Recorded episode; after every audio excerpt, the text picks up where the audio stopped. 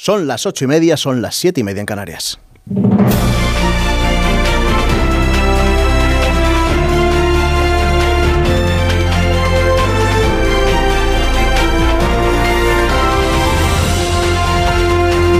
Hasta las 12 y 20, más de uno en todas y cada una de las emisoras de Onda Cero y después más más de uno. Que también siguen Semana Santa. Pendientes hoy de Cantabria, porque estamos en el segundo día de luto en Santander. Continúa el operativo de búsqueda del marinero desaparecido en el naufragio que le contábamos ayer a esta hora. Según las autoridades, podría estar este marinero en el interior del barco, el Vilaboa 1, que quedó completamente hundido. Las razones, las razones todavía se están, se están investigando. El diario Montañés analiza las posibles causas del naufragio. Habla de esa vía de agua cuya, cuyo origen se, se desconoce, que fue lo que hizo que el barco fuera a pique muy rápido. Apunta además que, según fuentes de la delegación del gobierno, el buque estaría hundido a unos 120 metros de profundidad, lo que hace imposible el acceso directo de los buzos. En el diario a veces se recogen las palabras del patrón del barco Siempre Nécora, que ayudó en el rescate que dice, cuando llegamos ya no había ni rastro del barco. Mala suerte, es la idea que ayer se repetía una y otra vez en los lamentos que recordaban Francisco San Pedro Faleato en el barrio pesquero de Santander. Tenía 57 años y le quedaban solo tres meses para jubilarse. Es uno de los marineros fallecidos. Pendientes también hoy de, Donald Trump, que ya está en Nueva York, dice el New York Times titula así, Trump llega a Nueva York para un juicio que hará historia. El viaje de Trump fue controlado de forma minuciosa desde que salió de su propiedad en Florida hasta que llegó al aeropuerto de Newark. El USA Today trae a portada la imagen del expresidente con el titular La acusación de Trump pone 2024 patas arriba. Si él se convierte en el candidato republicano podría pasar cualquier cosa. Por lo demás, aquí en España la, la pelea entre la izquierda, la izquierda del PSOE, que vuelve a ser protagonista en las portadas de nuestro país. La razón, Podemos se revuelve contra Sumar y pasa al ataque contra Díaz. El diario.es, Podemos y Sumar certifican que no habrá acuerdo para las generales hasta después del 28M. Algo que dejó claro a que ayer Joan Baldoví. La vanguardia, Podemos y Yolanda Díaz se enzarzan en más reproches tras fracasar la negociación y diferentes visiones en el mundo y en el, independiente. El mundo, dirigentes del PSOE alertan del peligro electoral de apoyar a Díaz. Los sondeos señalan que ya hay un trasvase de 200.000 votos socialistas a sumar. Y en el Independiente lo que se apunta es que hay tranquilidad en Ferraz con Yolanda Díaz porque no tiene estructura para un gran resultado. Hoy la vicepresidenta Díaz se verá las caras con Yone Belarra y con Irene Montero. Hay una reunión plácida de Consejo de Ministros como como cada martes, presidida hoy por Nadia Calviño, porque tenemos al presidente de gira europea por Chipre, por Malta, por Italia. Sánchez se ve mañana con Meloni. Y se van a llevar bien. El Consejo de Ministros tiene en agenda hoy el tradicional indulto de Semana Santa, seis reos que van a ser indultados hoy. Cuatro propuestos por cofradías. La pena más alta en Málaga, Antonio Daniel condenado a tres años de cárcel por tráfico de drogas, escarcelado por la cofradía malagueña de Jesús el Rico, siguiendo la práctica que, se mantiene desde el siglo XVIII. En Granada el perdón va para un condenado de un año a un año y tres meses por un delito contra la propiedad intelectual. En Salamanca se indulta a una mujer condenada a un año de prisión por robo con fuerza. Y en León para un hombre condenado a un año y medio de prisión también con robo con fuerza. Y por cierto, dos asuntos más. Primero, lo está contando ya esta mañana el, el Daily Star británico. Los perros corgis de la reina Isabel ya no están de luto. En realidad lo ha contado Sarah Ferguson, la duquesa de York, es mujer de, del príncipe Andrés, que es quien los está cuidando desde que la reina murió en septiembre. El psicólogo de los perros dice que ya han superado su dolor y lo ha detectado el psicólogo porque ha visto que las colas, las colas de estos perros la, pues la tienen ya levantada. Y eso significa que ya han pasado esta fase, de lo cual nosotros, pues oye, nos, nos alegramos.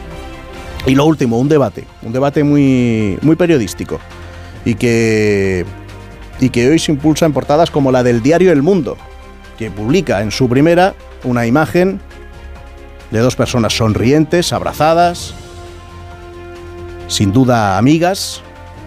Él es Pablo Iglesias y ella es Yolanda Díaz. Luego aclara, imagen creada por inteligencia artificial.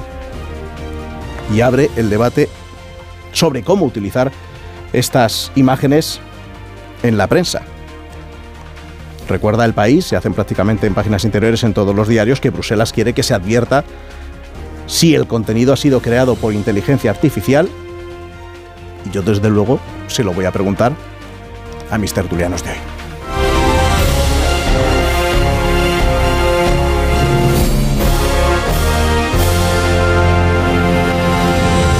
que no son otros que Pilar Velasco. Pilar, buenos días, bienvenida. Muy buenos días. Paco Marguenda, bienvenido, buenos días. Buenos días. Y Javier Caraballo, ¿qué tal? Buenos días. Muy buenos días. ¿Qué os parece la, utilización de imágenes eh, generadas con inteligencia artificial. Últimamente, pues eh, vemos muchas polémicas, cómo se intenta hacer pues, mm, fake news, eh, por ejemplo, con esa imagen del Papa con un abrigo de Valenciaga que, que, ha estado revolucionando Internet, con la imagen de Macron esposado, de Donald Trump esposado. Bueno, esta puede ser... Mm, pero bueno, son imágenes que se están generando, que se están difundiendo y que, y que mm, generan cierto debate ético y moral, sobre todo en nuestra, en nuestra profesión. Y al primero que le quiero preguntar sobre su posible utilización, pues es al, al director de La Razón, Maruenda. O sea, yo creo que la inteligencia artificial es un instrumento interesante y útil siempre y cuando tenga algún tipo de, regulación de derechos de autor, del riesgo, digo desde la perspectiva del periodista, ¿no? porque es infinita, ¿no? es decir, la inteligencia artificial, eh, yo ya, ya la he utilizado, lo hemos hablado en el periódico, etcétera, y es, eh, es, complicado ¿no? las consecuencias que puede llegar a, conducir. ¿no? Ya sabes que se está hablando que en un momento que la inteligencia artificial ya tenga una aplicación eh, completa, pues va a generar decenas de millones de puestos de trabajo que se perderán. La parte positiva es que efectivamente se convierte en un instrumento, es decir, por ejemplo, de la perspectiva del periodista, ¿no? Luego, mm, de instrumento en el sentido de que puedes acceder con mayor celeridad que el navegador normal de Google, ¿no? Y te da un texto elaborado y además como tiene toda esa base infinita de datos, ¿no? Tan enorme, pues es mucho más completo, es diferente, ¿no? Eh, por, tanto, ahorras tiempo, ¿no? en este mundo de Wikipedia ahora tenemos una Wikipedia un poquito más elaborada. ¿Eh? Eh, riesgos que tiene, pues las fake news ya ahora ya lo bestia, es decir, ahora ya es una, una cosa espectacular. Los vulneración de derechos de, autor, como te, te decía y todo lo que es, por ejemplo, en el mundo universitario, cuando tú encargas un trabajo, ¿no? Por ejemplo, yo para compensar nota eh, evalúo pues la, asistencia a clase, lógicamente, es decir, la participación, etcétera, pero sobre todo eh, la nota de examen o de exámenes parciales, en su caso, si los hubiere, y un trabajo.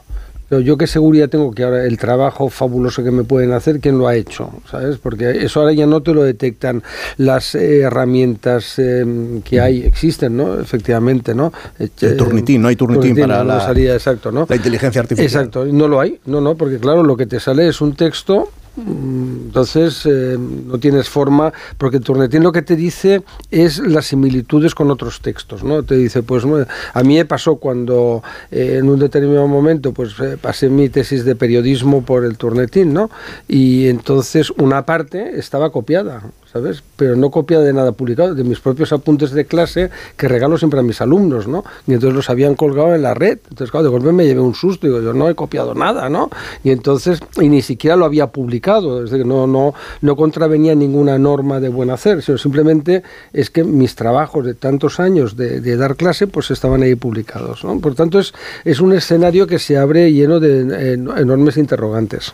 Pilar. Sí, a mí me genera muchas dudas, fíjate, la utilización de inteligencia artificial para generar contenidos eh, informativos y los suscribo además específicamente a informativos. ¿no? Fíjate eh, qué salto estamos dando que, por ejemplo, eh, cualquier gran premio de excelencia periodística, el Pulitzer, por ejemplo, recuerdo un ejemplo, el año 2013, una fotografía premiada fue retocada por Photoshop, el fotógrafo era Narciso Contreras y de Associated Press, que era la agencia donde trabajaba, rompió inmediatamente relaciones con él y él se disculpó por haber retocado la fotografía con Photoshop porque alteraba el, eh, alteraba el contenido informativo, el contenido periodístico de la fotografía. ¿no?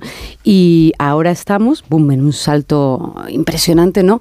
hacia el poder generar fotografías o como el montaje de, hoy del mundo, en el que dependemos de la deontología del propio medio para que identifique eh, o no la fotografía y de que el lector vea esa, sea capaz de reconocer, eh, que ha sido creada con inteligencia artificial. ¿no? Eh, como digo, a mí me genera dudas. Eh, quería, me estaba acordando también de un ejemplo. la semana pasada, el diputado de Esquerra Republicana, Joan Capdevila, eh, hizo la broma, entre comillas, en el Congreso de los Diputados. Creó, respondió al Grupo Popular en una moción sobre medidas económicas que planteaba el Partido Popular sobre, sobre recuperar la economía. metió el texto del PP en chat GPT y confesó haber eh, producido su respuesta a través del chat GPT. De hecho, Capdevila dijo, estoy inaugurando una era incierta, tengo ese dudoso honor ¿no? de haber creado mi discurso, al menos reconocerlo públicamente con chat GPT.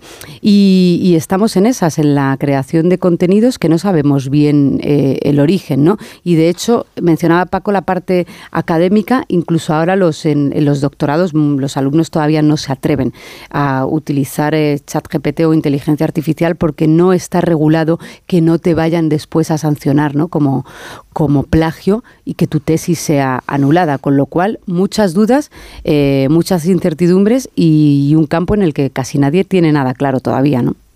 Caraballo. A ver, eh, divido en tres, eh, porque por ejemplo a mí en, el aspecto este profesional que, que estáis diciendo de la incidencia en los medios de comunicación o en los discursos de los políticos, creo que, que la incidencia va a ser eh, nula, ¿no? Incluso algunos, lo digo en tono de broma, hay en la prensa diaria se publican muchísimas columnas y hay columnistas en España que son muy buenos, buenos, regulares y malos, y hay algunos a los que la inteligencia artificial les mejorará notablemente el texto, porque de, las, columnas que publica son bastante malas y, seguro que les viene muy bien, ¿no? Y en los discursos políticos exactamente igual.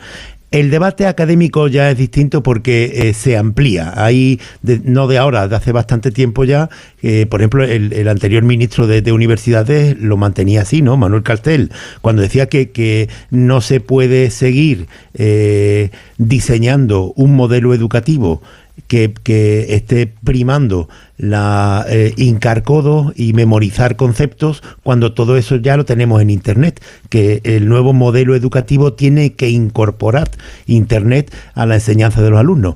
Este, esto sí que es un debate interesante. Si tenemos que seguir, eh, se tiene que seguir eh, diciéndole a los alumnos que tienen que memorizar algún texto o cifras históricas cuando eso se puede consultar en Internet inmediatamente. Pero ese debate, ya digo que está ahí, es muy interesante y no está cerrado. Y luego está perdón, la parte que sí me preocupa a mí, que es la incidencia que pueda tener la creación de sonido falso, de imágenes falsas, de noticias falsas eh, a través de la inteligencia artificial, que podemos ver al presidente del gobierno español haciendo algo o diciendo algo que nunca lo ha hecho, que nunca ha sucedido, o al líder de la oposición, que eh, se, filtre una supuesta grabación en la que se oye hablar a Núñez Feijó perfectamente con sus colaboradores y esa grabación nunca ha existido. Incluso hay fotos. Eh, me preocupa mucho porque aunque es verdad, lo decía antes el psicólogo Freire, que, eh, parece que, ya la, polarización en España al menos va cayendo, pero la sociedad polarizada es un signo de nuestro tiempo porque no solamente la incidencia de las noticias falsas, sino que de hace ya algunos años, el profesor Marina, por ejemplo, lo, lo, estimó así, ¿no? Yo estoy bastante de acuerdo. Lo más preocupante no es que existan noticias falsas, es que hay un gran porcentaje de la sociedad que está dispuesto a creerse las noticias falsas, aunque tú demuestres que es falsa eh, eh, surge una noticia así, de elaborada con inteligencia artificial, falsa del presidente del gobierno, falsa del, líder de la oposición, y hay mucha gente que sigue pensando que es verdad, aunque le hayas demostrado que es mentira. Entonces, en este campo, que lo que hace falta ahí, sobre todo, es una regulación legal contundente contra quienes promuevan este tipo de, campañas de manipulación en la sociedad, ahí el debate es legal y tendremos que esperar porque esto está comenzando. Pues estaremos pendientes a ver cómo se va desarrollando este asunto y los límites, sobre todo, que se le van poniendo por parte de las instituciones y también por parte, eh, pues nosotros de los propios medios, que al final también esa parte, por lo menos en la parte informativa, es responsabilidad, responsabilidad nuestra. Enseguida os pregunto por Trump, os pregunto por Yolanda Díaz, os pregunto por, por, por Pablo Iglesias y por el PSOE, pero mm, desde las 7 de la mañana estamos contando que, que el primer efecto que ha tenido eh, la decisión de, algunos países de recortar la producción de, petróleo, pues eh, se está notando en, el precio. Claro, recorta la producción, se produce menos, automáticamente suben los precios. El problema es que han subido demasiado.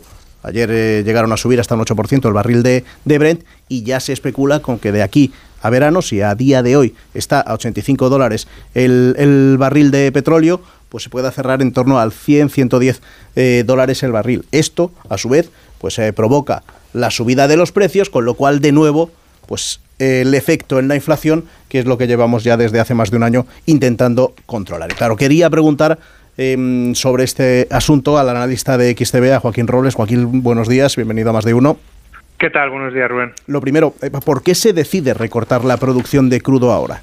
Es, hay que interpretarlo como que, se, que no se confía en la recuperación económica o en que em, vaya a haber la suficiente demanda que se preveía de petróleo yo creo que con lo que nos tenemos que quedar es con que la OPEP ha querido lanzar un mensaje, porque apenas eh, varios días antes de este anuncio el príncipe saudí había dicho que pretendía mantener la producción estable para que el mercado, bueno, pues eh, no tuviera tantos altibajos. Y justo eh, días más tarde pues anuncia ¿no? esta sorpresiva recorte en la producción. Lo que hemos visto durante las últimas semanas ha sido una fuerte volatilidad en todos los mercados, eh, por la caída de los bancos, por el miedo a una nueva crisis bancaria, es que esto pudiera afectar las perspectivas de crecimiento y ahí el petróleo se ha ido a, menos de 70 dólares, ¿no? por primera vez desde finales de 2021.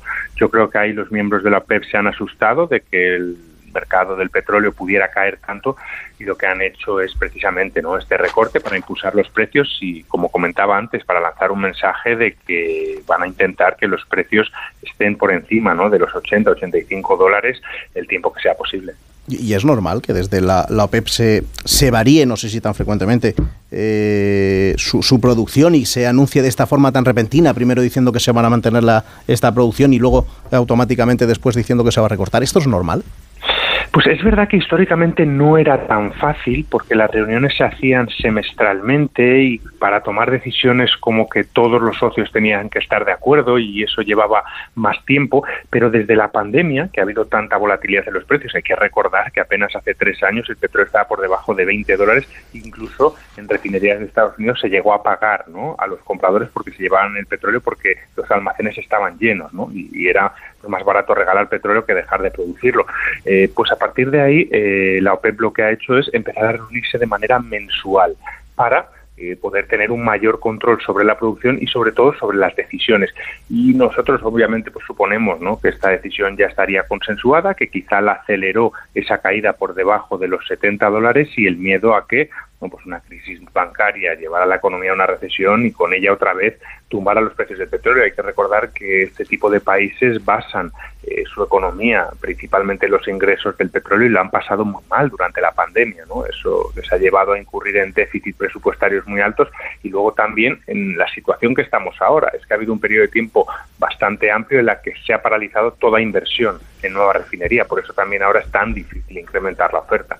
Claro, una cosa es la posición, lógicamente, defendiendo sus intereses de los países de, productores de, la OPEP, pero otra es los movimientos que se llevan haciendo desde, desde Europa, Estados Unidos, eh, para intentar controlar los precios en, general. Eh, ¿Cabe esperar que, Estados Unidos, por ejemplo, aumente su producción para intentar compensar este, este recorte de, de la OPEP y que no suba tanto el precio del petróleo?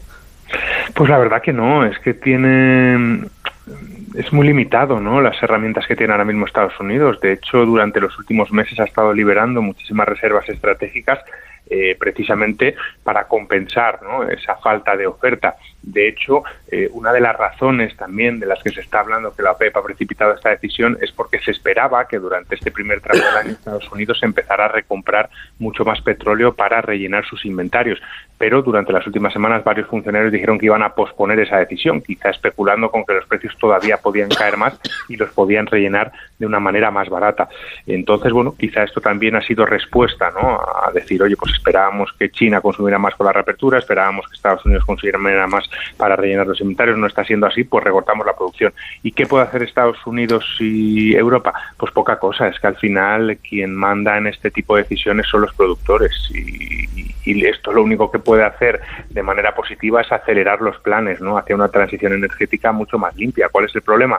Que también esa transición requiere de una inversión enorme y es muy lenta, ¿no? O sea, que no va a ser tan fácil sustituir los combustibles fósiles. Claro, decía que, mm, la previsión es que, estos movimientos eh, puedan hacer que el barril eh, llegue a los 100, 110 eh, dólares antes de lo previsto en, verano. Claro, si sube el precio del petróleo, vuelve a subir la, inflación. ¿Cómo afecta todo esto a la actuación de los, de los bancos centrales? Dentro de un mes es la próxima reunión, tanto de la FED como del Banco Central Europeo. Parecía que se iba a moderar aún más esa estrategia definida precisamente por la crisis financiera ¿Qué puede pasar ahora? Pues es muy complejo y yo creo que es muy difícil tratar de, hacer previsiones, ¿no? Porque estamos eh, durante los últimos meses en unos entornos tan cambiantes que, que cualquier cosa que dices eh, puede pasar eh, completamente lo contrario, ¿no? Porque ahora es verdad que, como bien dices, claro, recortas la producción, sube el precio del petróleo, de la energía, tiene un peso importante en el cálculo de la inflación. Ahora, cuando vayas a calcularla, viene de caer mucho por el efecto base, ¿no? De que en marzo del año pasado los precios de la energía estaban altísimos por el estallido de la guerra y de repente te puedes encontrar ahora en mayo junio con repuntes por la subida del petróleo. Claro, a la OPEP le interesa un petróleo alto, pero cuidado, no le interesa que caiga el consumo y al final si tú lo que haces es subir los precios del petróleo, obligas a los bancos centrales a seguir subiendo tipos o, aunque sea, a mantener los tipos muy altos por mucho tiempo, puede que esa desaceleración económica, que en principio podía ser leve, sea más grave, lo que al final te acabe tumbando eh, el mercado. Por lo que estamos en un entorno, como decía, muy difícil. ¿Por qué? Porque los bancos centrales están de equilibristas, subiendo tipos para tratar de luchar contra la inflación, pero sin que la economía se desplome, y la OPEP está recortando la producción, tratando de subir los precios, pero sin que eso llegue a una recesión profunda y una caída del consumo muy abrupta. Entonces, bueno, mm, los 100 dólares por barril, se está hablando que es el próximo objetivo, veremos, ¿no? Puede que los llegue a tocar en algún momento, pero a mí me parece muy difícil que puedan permanecer en ese nivel durante mucho tiempo, porque ya digo, el proceso de desaceleración económica ha empezado desde hace mucho tiempo y es probable que los próximos meses empezamos a sufrir el verdadero impacto de tipos altos, alta inflación durante tanto tiempo. Eso tiene que repercutir tarde o temprano en la inversión, en el consumo y probablemente pues veamos cómo las materias primas también se resienten. La última pregunta se la quiere hacer eh, Javier Caraballo. Sí, muy buenos días. Que eh, cuando estaba hablando pensaba que, estamos en, una especie de círculo vicioso. Eh, los bancos centrales empezaron a subir los tipos de interés para contener la inflación, pero ya desde hace un par de semanas con la crisis financiera de Silicon Valley, pues también se replanteó esta medida porque, claro, al, subir los tipos de interés puedes provocar una crisis financiera. Y ahora llega esta crisis del petróleo en la que también otra vez se ven forzados a bajar los precios de los tipos de interés, pero eh, claro, es que el, problema, eh, dígamelo, quiero decir, desde el desconocimiento, es que desde fuera lo que parece que son tantos elementos a tener en cuenta que, que, la solución nunca puede ser buena porque siempre hay algo que perjudica a otro a otro eh, a otra cosa. No es como, como esto de los de los juegos chinos de los platos que de, de, los equilibristas no siempre mantener tantos en, en equilibrio es casi imposible Sí, exactamente. Y, de hecho, eh, puede que incluso a los bancos centrales una crisis de este estilo, ya sea financiera o energética, de nuevo, eh, pueda ayudarle a bajar la inflación, porque llega un momento que ya no puede hacer mucho más. Es verdad que se esperan algunas subidas de tipo más, quizá en Europa algo más que, en Estados Unidos porque empezó más tarde, pero ya en ese escenario que vemos en Estados Unidos del 5, 25, 5 y medio, puede que se frenen y a partir de ahí es un poco quedarse a la expectativa y esperar, ¿no? Esperar a que vaya cayendo ese consumo, esa inversión por, por, por los efectos de, estos tipos tan altos o también eh, porque aparezca algún cisne negro, ¿no? Como la caída de algún banco, como una pequeña crisis financiera, como otra crisis energética y también ayude, ¿no? A frenar la demanda y a empeorar las perspectivas de crecimiento. Pero sí, desde luego eh, es un poco lo que hablaba, ¿no? Y lo que decías que, que es una tarea de equilibrismo, ¿no? El tratar de solucionar un problema, pero sabiendo eh, que te van a hacer, a hacer, otros nuevos. Entonces, bueno, es, complicado y por eso también decía que es tan difícil ahora mismo hacer perspectivas tanto de crecimientos o de evolución de los precios, que lo que hay que ir es prácticamente día a día ahora mismo en los mercados. Joaquín Robles, analista de, de XTV, gracias por estar en, en Más de Uno esta mañana. Igualmente, muchas gracias y darme un momento porque estamos a punto de llegar a las 9 de la mañana. Enseguida os pido opinión sobre lo que acaba de comentar Joaquín Robles, pero ya también a esa hora, a las 9, vamos a conocer el dato del paro y de afiliación a la seguridad, eh, seguridad social. Y ya por eso contamos a esa hora todo. A punto de llegar a las 9, las 8 en Canarias. Seguimos en más de uno.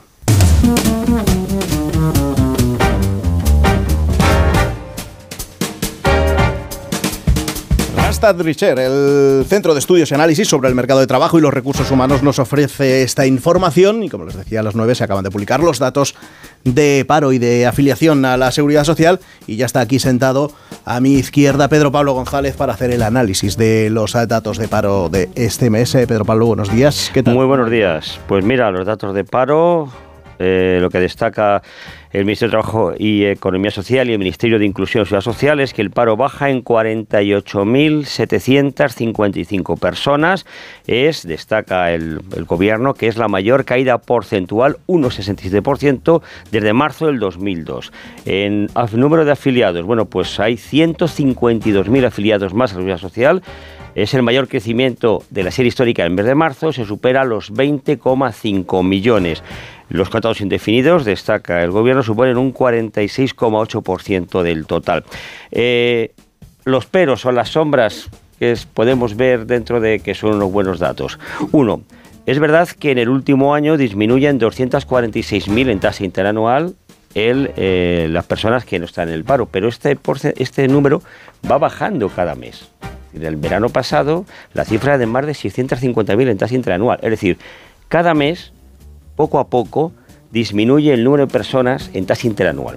Y otro dato eh, que no aparece por ningún lado son los famosos fijos discontinuos o personas que están buscando trabajo.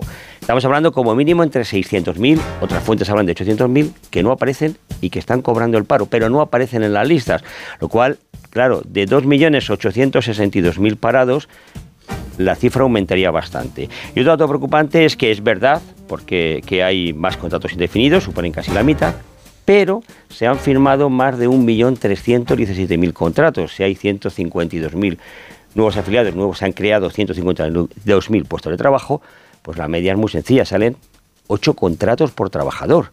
Por lo tanto, volvemos a lo mismo, hay una serie, no son todos, pero hay unos cientos de trabajadores, hablan algunos de varios miles, que firman más de 10 contratos. Podrían ser contratos indefinidos, pero es una forma de la temporalidad que se mantiene.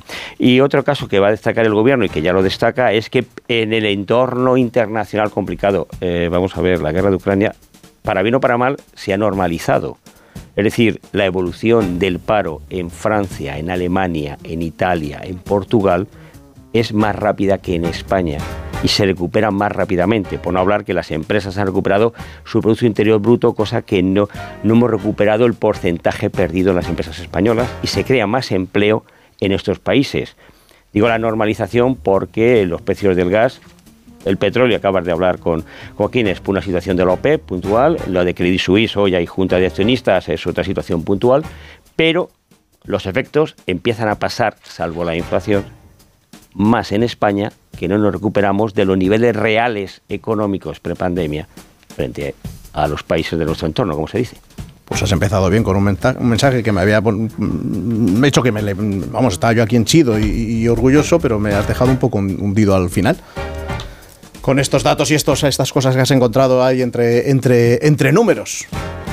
Pero me quedo con que el paro baja en 48.700 eh, en 48.700 personas y que la afiliación sube en 152.000. Eso es. Y el, hoy preguntaremos de nuevo eh, dentro de una hora aproximadamente a los secretarios de Estado. Preguntaremos por séptimo mes consecutivo cuándo van a dar los datos de fijo discontinuo. Pues a ver qué te responden. Conoce toda la actualidad del mercado laboral en randstadresearch.es. Más de uno en Onda Cero.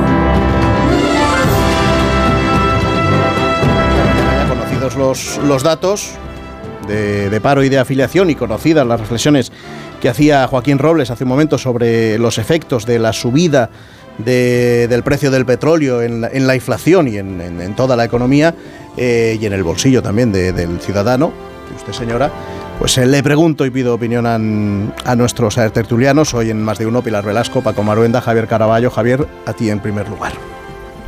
A ver, eh, lo que comentábamos eh, anteriormente, la economía eh, se ha vuelto como este ejercicio de, de los equilibristas de los platos, entonces nunca estamos seguros de que uno de los parámetros que, que marcan la economía no se vaya a caer.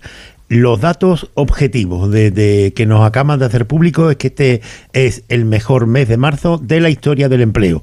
Es un mes de marzo que eh, por la eh, por los contratos de, hostelería de la Semana Santa, pero también por la construcción presenta eh, algo que es incuestionable y, y la salida del bache que se pronosticaba en el otoño pasado. Recordemos al final del verano que había algunos augurios muy pesimistas sobre lo que se venía encima. Bueno, pues eh, no solo no, no, no cayó la economía española eh, al pozo que se vaticinaba, sino que se está saliendo de esa crisis eh, con más rapidez. Esto es lo que dicen lo- lo- los analistas. Se está eh, saliendo con más rapidez de lo que se esperaba. Esta, hasta aquí la- la- las buenas noticias de la economía española.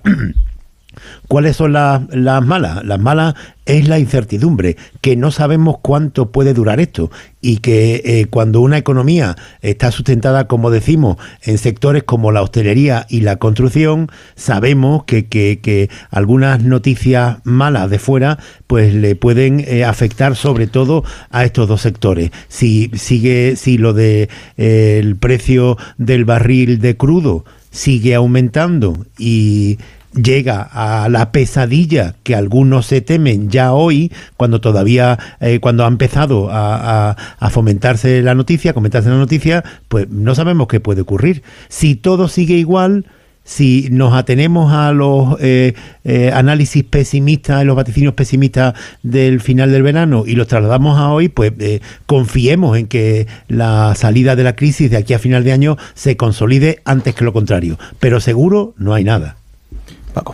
Bueno, mira, vamos a la economía para analizarla bien, no como se hace chapuceramente muchas veces, no se puede hacer de una parte aislada del resto, ¿no? Es decir, eso, bueno, pues está muy bien para los políticos, para la gente, pues como Nadia Calviño y su equipo, oye, pues que te da un dato y te da otro, y dice, oye, no, cójamelo usted en su conjunto, ¿no? Vamos a ver. Esta es una economía que está dopada dopada de una forma espectacular, ¿no? Es decir, no nos olvidemos.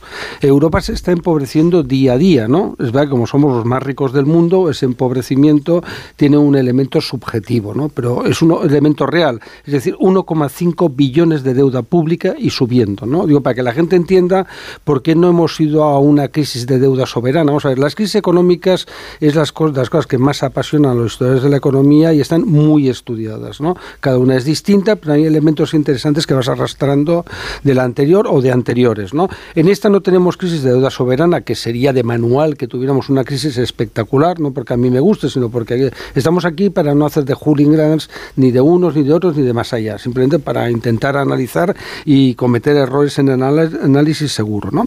Entonces, si tú analizas la situación actual, no tenemos crisis de deuda soberana, ¿por qué? Porque el Banco Central Europeo está aguantando la economía y ha levantado algo que es muy arriesgado, que son las reglas de gasto. ¿eh? Usted ahora puede gastar lo que le dé la gana, ya no pasa nada y tal. ¿Por qué?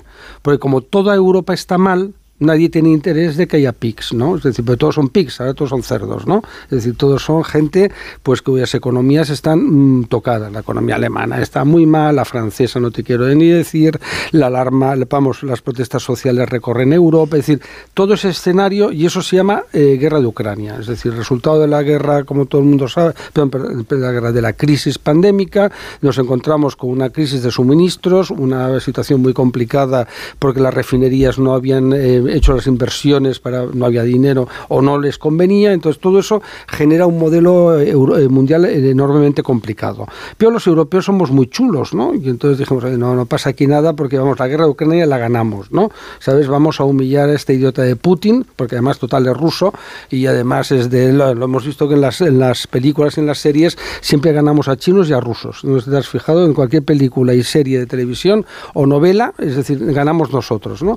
¿Y qué ocurre? Pues que no estamos ganando, es decir, eh, Mohammed bin Salman se une a Putin porque le interesa y tocan el petróleo.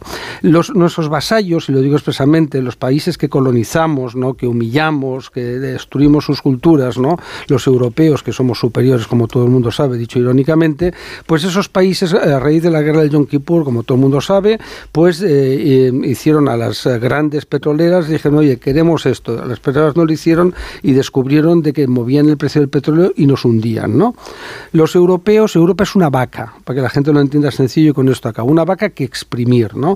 Y entonces ellos saben de que no la pueden dejar famélica, tienen que ir eh, mm, produciendo transferencias de renta desde por una parte, Europa a Estados Unidos con el tema energético más la compra de armamento, que pagamos pasta, dinerito vamos pagando cada mes, encantados y felices, ¿no? Y luego transferencia de rentas espectaculares también a nuestros antiguos vasallos, ¿no? A los eh, países que colonizamos que tienen casualmente petróleo y gas, aparte de minerales raros. Fíjate qué mala suerte tiene Europa, que no tenemos ni petróleo, bueno, salvo Escocia y Noruega, como todo el mundo sabe, ¿no? No tenemos ni petróleo, no tenemos eh, mm, materias eh, minerales raros, ¿no? Pero sí tenemos una cosa, tenemos pasta. ¿eh? para que nos saquen, ¿sabes? Entonces, todo se concluye en una imagen muy gráfica. Mohammed bin Salden tira 400 millones de dólares en un capricho de comprar un cuadro atribuido a Leonardo da Vinci. Son tan escandalosamente ricos que no solamente se pueden reír de nosotros, sino que además compran eh, juguetes, ¿no? Como si tuviéramos, nos vamos y compramos cualquier chorrada y nos gastamos un dinero. Pilar. Sí, volviendo a, los datos del, paro, es verdad que la economía no se puede medir por eh, factores aislados, pero en un país en el que venimos, en el que tiene eh, una debilidad estructural como era eh, la creación de empleo, las cifras son muy buenas. O sea, no es solo el récord del marzo con récord histórico, sino que si, si te vas a sectores, el paro femenino eh, ha mejorado, o sea, ha mejorado el trabajo, el empleo femenino, que siempre eh, sufría una diferencia importante, la tasa de temporalidad de los jóvenes, que ha pasado del 53 al 21% en los últimos tres años, o sea, el mapa del empleo aguanta bien en un contexto de absoluta inestabilidad en Europa. Y no solo el mapa del empleo, eh, también si te vas a datos de crecimiento, el Banco Central Europeo también nos ha colocado en un relativamente buen sitio respecto a Europa. Y de hecho, incluso me estaba fijando en el último dato del Eurobarómetro. Eh, el CIS, cuando pregunta a los españoles cómo es su situación económica personal, dice, bueno, bien, muy bien, en un porcentaje, no recuerdo ahora exactamente, pero era por encima del 60%. Y cuando le preguntaban y cómo ve la situación del país, decía, mal o muy mal, también en casi la misma proporción. Entre la, percepción personal, eh, la realidad de tu economía no se corresponde con la, realidad del, del país. ¿no? Y el Eurobarómetro, de hecho, el último dato decía, el Eurobarómetro de la Comisión Europea mejora el 8% en 8 puntos la percepción que los españoles tienen de que efectivamente el país no va tan mal como se había pronosticado en el mes de en el mes en los meses de verano, ¿no? Fundamentalmente. Y de hecho, eh, Pedro Sánchez cuando en los discursos lo estamos viendo, saca pecho con la economía porque es lo que este gobierno ha aguantado bastante bien eh, y más en un contexto de guerra de Ucrania y en un contexto de inflación tan tan duro, ¿no? Dicho lo cual, eh, es que la soberanía no solo la soberanía soberanía española es la soberanía europea y Europa está en un contexto de guerra con una guerra en suelo europeo. Y eso cómo no te va a trastocar todo. No es que estén ganando, yo creo Paco, eh, Putin y los países árabes, es que en esa confrontación comercial en un contexto de guerra entre los países de, eh, árabes de la OPEP y entre, y entre China y, Estados Unidos, bueno, Europa eh, no se puede dejar tampoco arrastrar por el bloque de Rusia. Europa toma una decisión y es aliarse, reforzar, eh, reforzar la OTAN. El, atlantismo ahora en Europa está en primera línea y eso tiene sus implicaciones. Oye, ha habido datos también muy buenos. Eh, Europa consiguió llenar sus reservas eh, prácticamente mucho antes de que llegara siquiera el otoño, ¿no? Pero dicho esto, efectivamente, en un contexto europeo con guerra de Ucrania,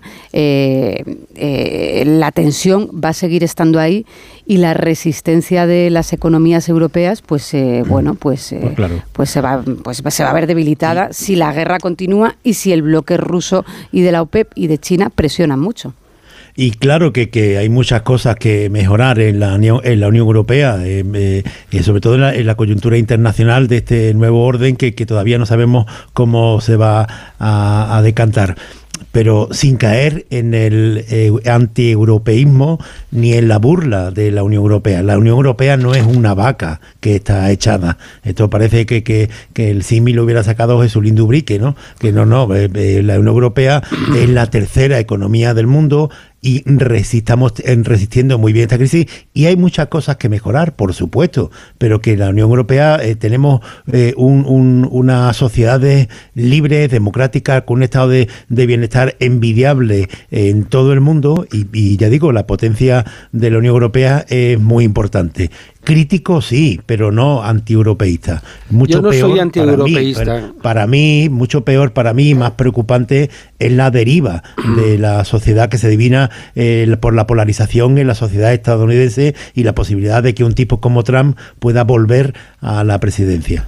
Hombre, yo creo que la polarización, primero yo no soy anti-europeo, si lo fuera lo diría y me fumaría un puro, ¿no? Es decir, no tengo demasiado problema en decir las cosas muy claritas, ¿no?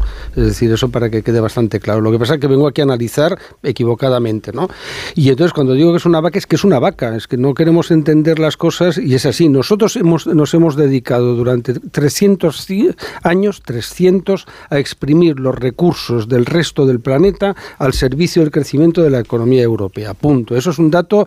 Eh, eh, histórico y eh, vamos que no es controvertible, es así de claro, ¿no? Hemos detraído de la India, de África, de todos sitios todo lo que hemos podido, es decir, la potencia comercial de Europa, esa riqueza que estamos hablando es consecuencia de la explotación que hicimos en el Congo, que hicimos en Sudáfrica, etcétera. Eso, es dato histórico, no no es una opinión de Paco Maruenda que seguro que está equivocado. Eso está ahí, ¿no? Que ahora ellos lógicamente pues tienen interés en eh, crecer económicamente y extraer recursos y comprar recursos nuestros es otra evidencia. Es decir, lo están haciendo. Eh, los países árabes eh, tienen unas posiciones en las empresas industriales europeas muy importantes. Por eso no van a dejar caer la economía europea. Otra cosa es que ellos que tienen muy buenos analistas son gente formados en las mejores universidades del mundo. ¿Eh? Es decir, lo que el entorno de todos esos países que han sido, insisto, nuestros vasallos, ahora son la gente mejor preparada del mundo, porque tienen dinero para mandarlos a las mejores universidades y prepararlos, ¿no? Entonces, ¿esto qué ocurre? Que esto es una, esto es una situación, yo no le quito méritos ni le doy, le pasaría lo mismo si estuviera Feijóo en el gobierno. Es decir, no es un mérito del gobierno, es decir, en una economía globalizada, dentro del contexto de la Unión Europea, sacar pecho me parece como de cachondeo, es decir, es que no podemos caer en esa trampa y si lo hiciera Feijóo yo modestamente diría lo mismo, es decir, Europa nos está dejando actuar sin reglas, ¿no? Y eso, mm, ¿qué, ocurre? Pues que las empresas no se hunden, que las empresas reciben ingresos, que no hay problemas de, desempleo, es decir, es una, es una economía que hay mucho dinero, es decir, estamos metiendo cada mes decenas de miles de millones de euros, ¿no? En deuda que se está asumiendo. Es decir, es como si nuestras economías personales, pues la economía es muy sencilla, nuestras economías personales nos permitieran gastar sin ningún problema. Es decir, aquí se está gastando sin ningún problema. ¿eh? Veremos el año que viene si la Unión Europea deja de estar fascinada por el mito de gastar sin límite y de jugar a la inflación y a ver si vamos a poder aguantar.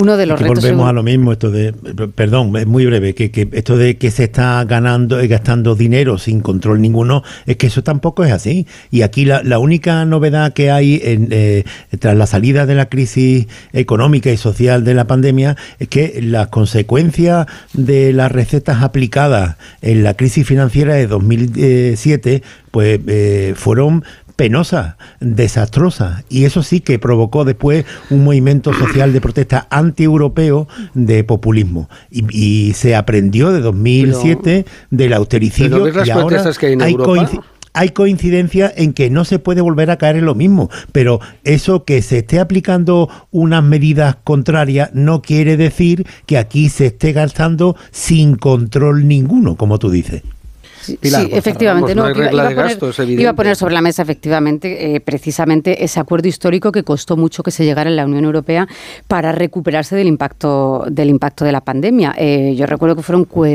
casi una semana de negociaciones muy intensas porque a Europa, fundamentalmente a, Alemania, incluso a Francia, le costaba la idea de poner un presupuesto común, lo de mutualizar la deuda, un presupuesto, un presupuesto de, más de mil billones de euros eh, de 2021 a 2027. Si no se hubiera tomado, si no se hubiera cambiado la respuesta económica de Europa frente a la crisis de la pandemia, estaríamos seguramente en un contexto muy parecido al del 2008 con o sin austeridad, con los diferentes países de la Unión Europea en un contexto además de guerra saliendo de manera diferente de, la crisis. O sea, yo creo que la, mutualización en la respuesta común que tuvo Europa, la de Europa de los 27, ante la pandemia es positivo y lo que dices Paco de las tensiones, eh, las tensiones sociales, eso es cierto. Estamos viendo además un, un avance de la derecha incluso de la ultraderecha. Alemania es uno, uno de esos ejemplos.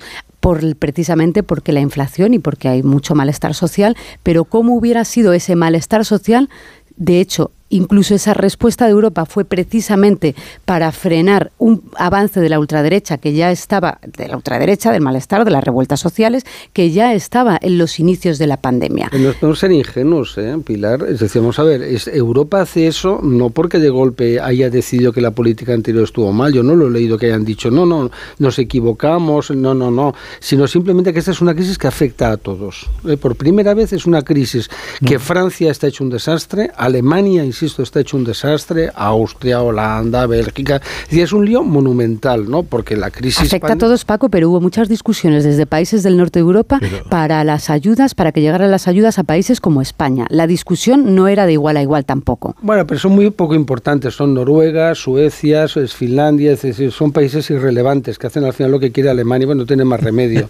es decir, vamos, pensemos que esa es una... Al final quien manda en Europa se llaman Macron y Scholz los Países Bajos no son irrelevantes tampoco y también presionaron bastante. Hombre, por favor. al final hacen lo que quiere Alemania, por favor. de lo que estamos hablando, pero, pero de lo que estamos hablando vamos a hacer irrelevante los Países Bajos, por favor. Pero ¿de verdad te tomas en serio que Holanda es importante en esta historia? No, digo que puso el debate sobre la mesa y Alemania no, estaba tan convencida de que las ayudas debieran llegar a países como el nuestro, eh, siendo los, el primer país España el que recibió el primer paquete de ayudas. Y hubo tensión política en la Unión, en la Comisión Europea, Paco. Y, en, esto que, en, esto que, dice Pilar, de, la decisión trascendental de mutualizar la deuda al principio de, la crisis de la pandemia, por supuesto que la resistencia de los Países Bajos era eh, eh, de las fundamentales y y, que ahí tienen un peso, Holanda tiene un peso importantísimo, pues claro que sí. Es un pequeño país, de verdad. En, Europa...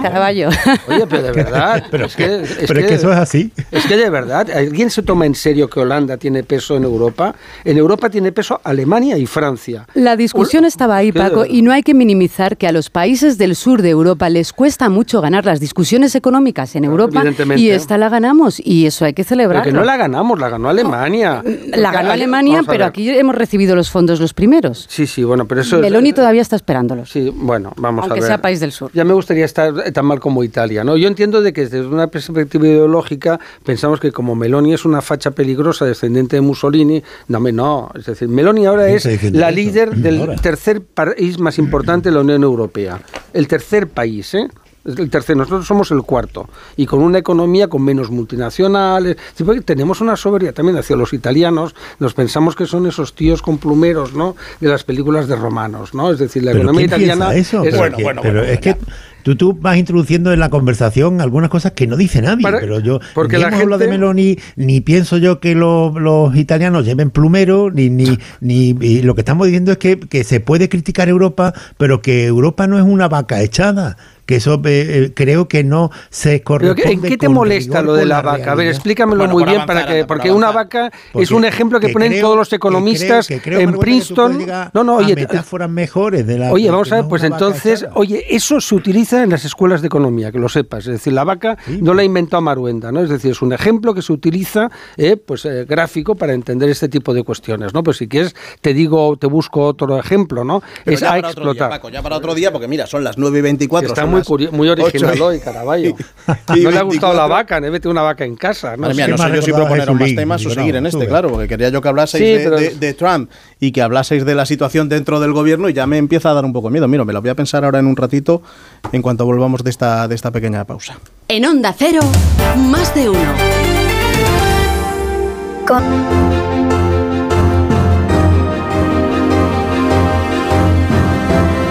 Más de uno.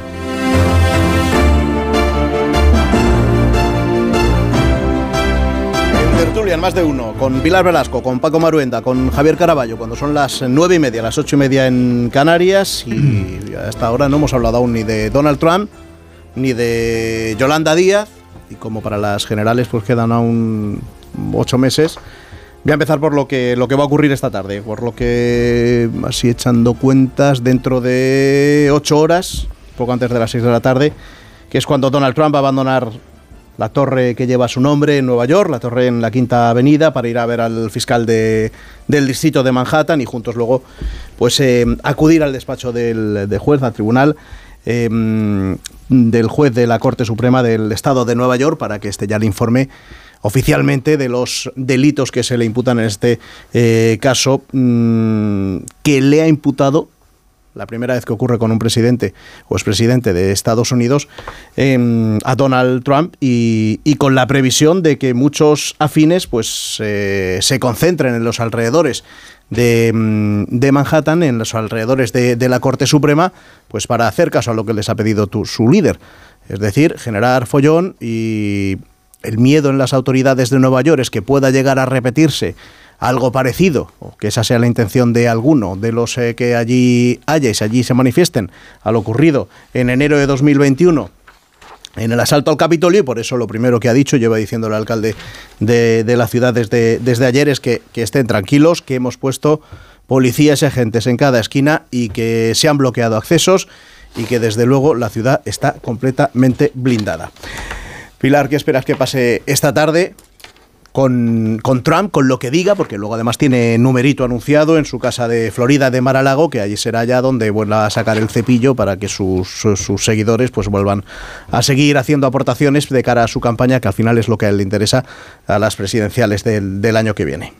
Pues a la pregunta de si habrá show, efectivamente, vamos a tener todo el día y toda la madrugada por la hora española de, del show de Trump, eh, desde, que, desde que vaya a declarar hasta que llegue a, a Mar-a-Lago a dar el discurso. Sobre los disturbios en Nueva York, fíjate, yo creo que no, que no va a haber mucha, mucha afluencia de gente. Nueva York es una ciudad mm, de, mayoría demócrata tradicionalmente.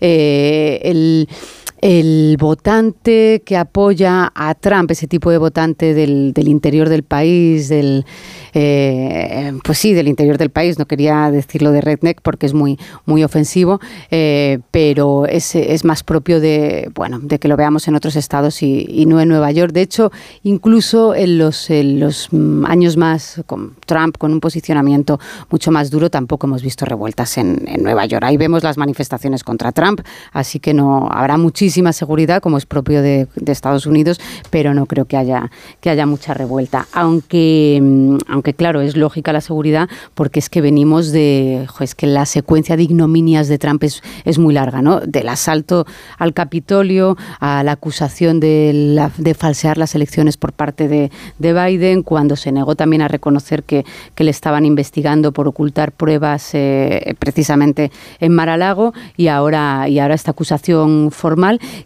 que aunque la respuesta de Trump es la misma, negar las acusaciones y cargar contra el juez y el fiscal, sí parece que se la está tomando un poquito en serio por el...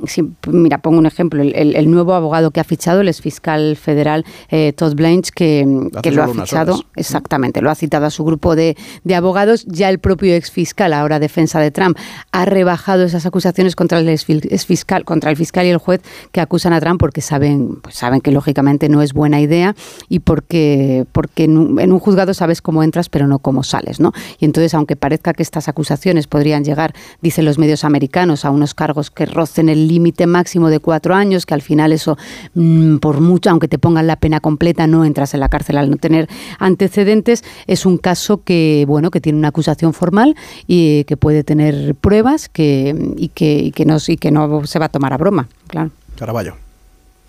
A ver, hablamos al principio eh, de la influencia en la sociedad actual y futura de la inteligencia artificial y decía que, que a mí de lo que más me preocupa es el aspecto que tiene que ver con, con, con la sociedad. La gente que está dispuesta a creerse una mentira aunque se le demuestre que eso que está viendo o eso que está oyendo es una creación artificial, que es mentira. Entonces, eh, Donald Trump es un auténtico experto en dominar las redes sociales, en manipular a la sociedad. Le sirvió para ganar eh, las elecciones cuando fue presidente de, Estados Unidos, eh, sabiendo perfectamente cómo polarizar más y radicalizar a la sociedad estadounidense y lo más grave que ha hecho hasta ahora fue precisamente cuando eh, en el asalto al Capitolio de hace dos eneros. Eh, mucha gente en Estados Unidos, una gran cantidad de personas en Estados Unidos, eh, de los republicanos que lo apoyaron, siguen pensando que a Donald Trump le robaron las elecciones. Y, en fin, en una sociedad como la de, de Estados Unidos, a mí, sinceramente, me preocupa muchísimo, porque nosotros en muchos aspectos, los españoles, los europeos, somos sociedades mucho más normalizadas que la de la de Estados Unidos. Eh, lo que pueda ocurrir hoy me preocupa sobre todo en ese sentido, ¿no? Y me consuela que este tipo que, que, ya cometió esta gravedad de, de, jalear a las masas contra el Capitolio, que, que lo más lo peor que puede ocurrir, de lo más grave que se le puede acusar a una persona en una democracia, pues que al final termine de, delante de un juez y pueda terminar condenado porque simplemente quiso taparle la boca a una prostituta con la que al parecer se había acostado en 2006. Yo, yo creo que deberíamos de, de, ver la cuestión en perspectiva, ¿no? Yo entiendo que la visión de buenos y malos está muy bien. Biden es un tipo que tiene un hijo corrupto, ¿eh? digo, para que lo sepamos, ¿no? Es decir, que no es ningún angelito, ¿no? Mm. Biden es el típico arribista de las clases altas americanas, ¿no? Eh, de lo que es el aparato demócrata que lleva viviendo de la historia de la política desde que tenía 30 años, para que tengamos claro de qué estamos hablando, ¿no? Y que también se llevó papeles de su casa, ¿no? Estados Unidos es una gran democracia que yo respeto y admiro mucho, pero ha tenido presidentes de todo tipo, ¿eh? Puteros, corruptos, corruptores, que han organizado guerras para favorecer a los entramados de sus familias. Pero nunca había tenido un presidente o expresidente imputado. Porque nunca había una línea que no se cruzaba. ¿eh? Ganaban los demócratas y no iban contra los republicanos, y ganaban los republicanos y no iban contra los demócratas. ¿no? El odio que hay entre lo que es los demócratas y republicanos con un personaje que es un outsider del sistema, ¿no? que podría estar con los demócratas como es Trump, eh, explica muchas cosas ¿no? de esa eh, complejidad. hablábamos de Nueva York Nueva York era la ciudad más corrupta de Estados Unidos, ¿no? Donde los grandes electores demócratas compraban directamente los votos, ¿no? Es decir, eso no es tampoco una opinión mía, sino que históricamente ahí está, ¿no? Está, hay montones de libros que se escriben. Corrupta, corrupta, ¿no? El mitificado presidente Kennedy tenía un papá que hacía negocios con la mafia y que era un señor que necesitaba que le pusieran mujeres eh, para poder satisfacer sus deseos sexuales antes de, los mítines, ¿no? Digo, eso digo porque sacralizamos los personajes ¿no? Eh, Camelot de la tabla redonda, ¿no? Y es Camelot de la corrupción, ¿no? Y que montó el lío de Vietnam y eh, porque murió a tiempo, pobrecito, ¿no? Yo le, me entristece que muriera, ¿no? Pero, por centrarnos en ahora. ¿eh? No, pero digo para que veamos que tenemos una visión aquí como que Trump es un, Trump es el primer presidente de los pocos que no ha metido a Estados Unidos en guerra, que hizo una gestión económica buena, pero que es un descerebrado, ¿no? Que es un prepotente, es un tío arrogante, machista, que desprecia a la gente y que se considera superior a todos, ¿no? Por eso su fracaso. Y esa polarización ha llevado que Trump, y pensemos que el votante de Trump no es el, un eh, analfabeto bebedor de whisky de Kentucky con el Winchester en la puerta de su casa del medio oeste. ¿eh? Es decir, entre los votantes de Trump hay catedráticos de universidad, ingenieros, médicos y el bebedor de whisky de Kentucky, ¿no? Es decir, hay de todo, ¿no? Digo, porque parece que los eh, demócratas son los exquisitos, ¿no? Es decir, la costa este, ¿sabes? California, y no es verdad, hay de todo, ¿no? A mí Trump, yo lo he dicho muchas veces, no me gusta, ¿no? Es decir, me parece, yo no lo votaría, tampoco votaría Biden, es decir, me parece un sujeto, hubiera votado a Obama, ¿no? Que me parece un tipo más digno, o digo para que veas cómo yo pienso, ¿no? O a Bush padre, es decir, pero no votaría a Biden, votar a Biden es una cosa, vamos, pero votar a Trump también, ¿no? Entonces ahora a Trump le han dado la campaña, es decir, ahora Trump tiene el chollo, un fiscal que había sido bastante mediocre, que ha encontrado ahora su oportunidad, próximo a los demócratas, claro, por supuesto, es decir, eso tampoco nada es casualidad, ¿no? Y entonces le dan a Trump la oportunidad, por una denuncia, eso no hay ninguna duda, de eh, pueda montar el show, ¿no? Porque lo del dinero, la recaudar dinero, no es que necesite el dinero, sino que eso es lo que simboliza el apoyo que tú tienes. Cuanto más dinero recaudas, significa, y él está en batalla con DeSantis, y otros personajes de su partido para voy a ser el candidato, ¿no? Trump lo va a alargar esto y alargar y alargar y alargar, ¿no? Y podemos encontrarnos con un Biden en declive, ¿eh? con una situación, vamos a ver cómo acaba todo, veremos cómo acaba la guerra de Ucrania, y Trump volviendo a la Casa Blanca, lo cual es un horror, ¿no? Es decir, es una pesadilla, ¿no? ¿Sabes? O más polarización. Sí, yo no, yo no veo a Trump. Eh, volviendo a, la Casa Blanca, pero, pero sí veo que pueda complicar la carrera el secuestro, digo entre comillas, del Partido Republicano que ha hecho Trump desde, desde que llegó a, ser candidato y a, y a, ganar esas primarias del, Partido Republicano. Y, complicar eh, esa evolución natural a unas primarias con candidatos bastante más decentes que, que Trump tiene consecuencias, efectivamente, porque Biden es, un, Biden es muy mayor. Se duda en Estados Unidos que vaya a poder repetir por cuestiones biológicas eh, directamente, por más que Biden esté bueno, pues, eh, sugiriendo el mensaje de que sí quiere repetir, y en un contexto como el que dices, que efectivamente estamos en un contexto de bloques con una guerra de Ucrania, con un, eh, de Rusia en Ucrania y con una presión china muy importante. Y claro que, claro que eso tiene consecuencias. Pero yo, como has dicho, vamos a poner todo en contexto. Yo creo que lo más grave que, ha hecho Trump es instigar el asalto al Capitolio aquel 6 de enero, que no hay que olvidar que hubo cinco muertos,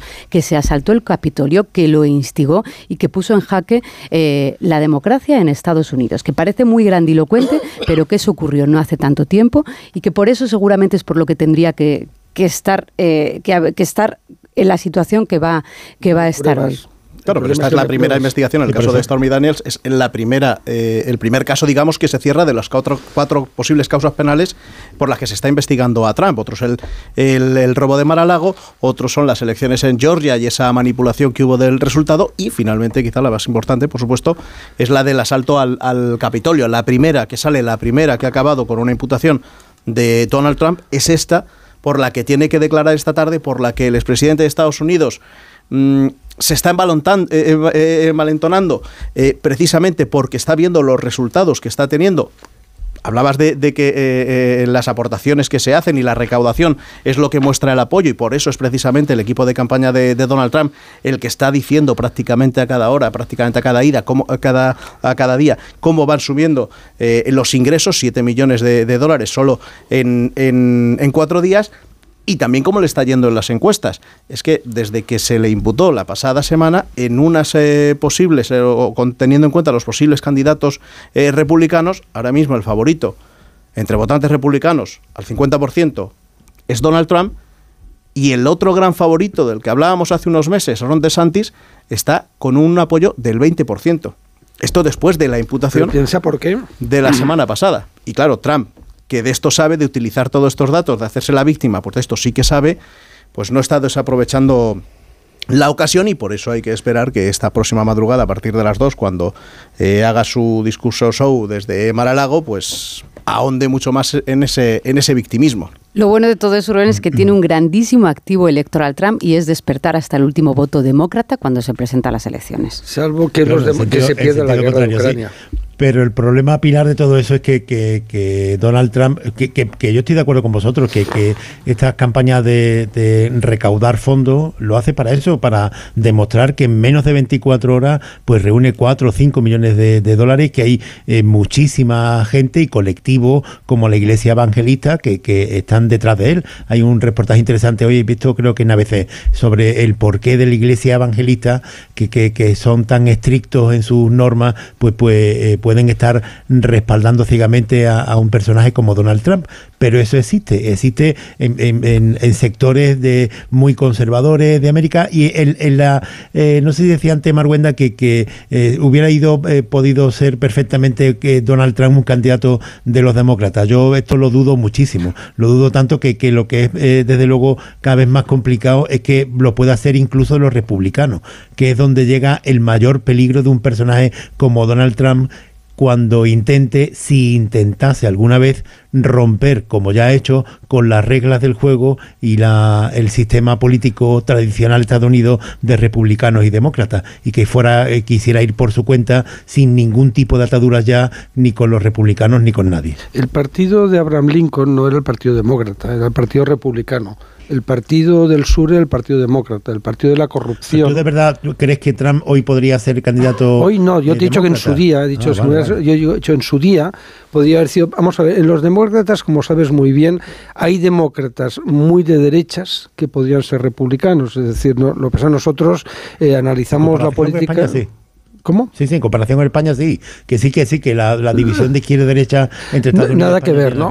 Ahí lo importante es ser rico triunfador. Esa es la primera norma, ¿no? Para poder eh, triunfar en la política americana. Es decir, eso es algo fundamental. Pues eh, así todos los presidentes de Estados Unidos en general, ¿no? Hasta Trump, ¿no? Eh, Trump, perdón, Truman, que lo despreciaban por ser sastre, era una persona pues que tenía recursos. ¿no? Es decir, no tener recursos, pues es Lyndon B. Johnson era un hombre del, del petróleo, Kennedy hijo de un millonario, Roosevelt era un Roosevelt, que eso ahí como no tienen nobleza, les encantan las familias dinásticas, ¿no? Es decir, Estados Unidos, eh, yo no soy experto, ¿no? Pero es un país que me interesa muchísimo y he procurado leer todo lo que, lo que he podido, ¿no? Entonces, eh, simplificarlo es un eh, grave error, yo creo, porque Trump efectivamente es una persona enormemente inteligente, sin ningún tipo de escrúpulos, con lo cual para ser un como Bill Clinton, ¿ves? Otro sin escrúpulos, ¿no? Que convierte el sexo oral, con perdón, ¿no? ¿Sabes? En que no hubo sexo, ¿no? Es una cosa bastante peculiar, ¿no? Pero no sufre impeachment. Digo para que veas que lo de ser bueno o malo no es de demócratas o republicanos. Es decir, al final es un establishment y el establishment puedes estar en un lado o en otro, ¿no? Y te debes a, en tu circunscripción, a tus industrias. Y si ahí tienes petroleros, te debes a los petroleros. Si tienes fabricantes de armas, fabricantes de armas, ¿no? Es decir, lo que sea. Es decir, al final es el interés, pues es una sociedad eh, donde no existe el concepto de familia que tenemos nosotros, ni de partidos políticos, y lo único importante es triunfar. Es decir, importante triunfar. Es decir, si tú triunfas, tu origen social es irrelevante. Mientras que en Europa todavía el origen social, mira a Gran Bretaña, donde es muy importante tu origen social. Bueno, pues a lo largo del día, los compañeros aquí en Onda Cero vamos a ir contando todo lo que ocurre en torno a Donald Trump y todo lo que ocurre alrededor de, Donald Trump y de eh, todo el movimiento que, que conlleve, que genera. Ahora quedan 12 minutos para llegar a las 10 de la mañana, a las 9 de la mañana en Canarias, y aún tenemos asuntos que contar. Más de uno en Onda Cero. Más de uno en Onda Cero.